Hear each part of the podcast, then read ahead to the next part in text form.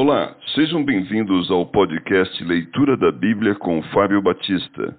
A minha oração é que Deus fale ao seu coração por meio da Bíblia Sagrada.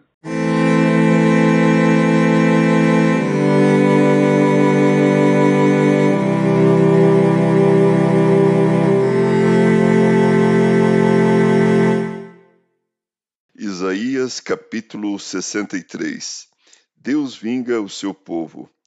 Quem é este que vem de Edom, de Bosra, com vestes de vivas cores, que é glorioso em sua vestidura, que marcha na plenitude da sua força?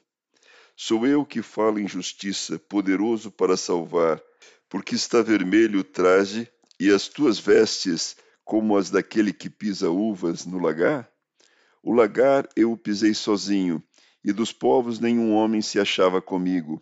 Pisei as uvas na minha ira, no meu furor as esmaguei, e o seu sangue se salpicou as vestes e me manchou o traje todo, porque o dia da vingança me estava no coração, e o ano dos meus redimidos é chegado. Olhei e não havia quem me ajudasse. Admirei-me de não haver quem me sustivesse, pelo que o meu próprio braço me trouxe a salvação, e o meu furor me susteve.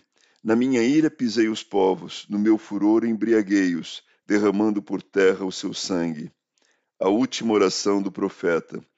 Celebrarei as benignidades do Senhor e os seus atos gloriosos, segundo tudo que o Senhor nos concedeu, e segundo a grande bondade para com a casa de Israel, bondade que usou para com eles, segundo as suas misericórdias e segundo a multidão das suas benignidades porque ele dizia: Certamente eles são meu povo, filhos que não mentirão, e se lhes tornou o seu Salvador.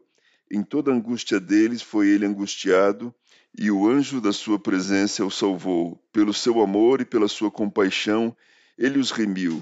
Os tomou e os conduziu todos os dias da antiguidade, mas eles foram rebeldes e contristaram o seu Espírito Santo, pelo que se lhes tornou em inimigo e ele mesmo pelejou contra eles. Então o povo se lembrou dos dias antigos de Moisés e disse: Onde está aquele que fez subir do mar o pastor do seu rebanho?